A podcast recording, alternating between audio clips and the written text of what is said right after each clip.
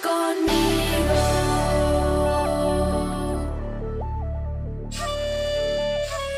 La fe de los antiguos. Tener fe es tener la plena seguridad de recibir lo que se espera. Es estar convencidos de la realidad de cosas que no vemos.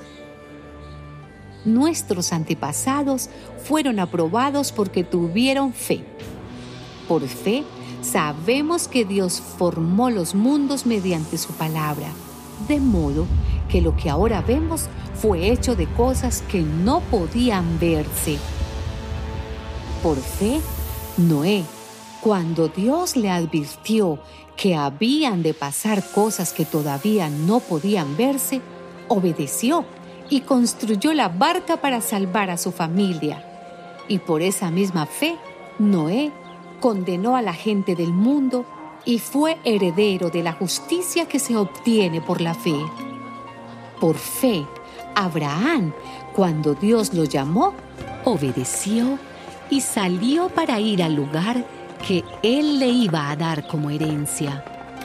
Salió de su tierra sin saber a dónde iba y por la fe que tenía vivió como extranjero en la tierra que Dios le había prometido. Vivió en tiendas de campaña, lo mismo que Isaac y Jacob que también recibieron esa promesa, porque Abraham esperaba aquella ciudad que tiene bases firmes, de la cual Dios es arquitecto y constructor.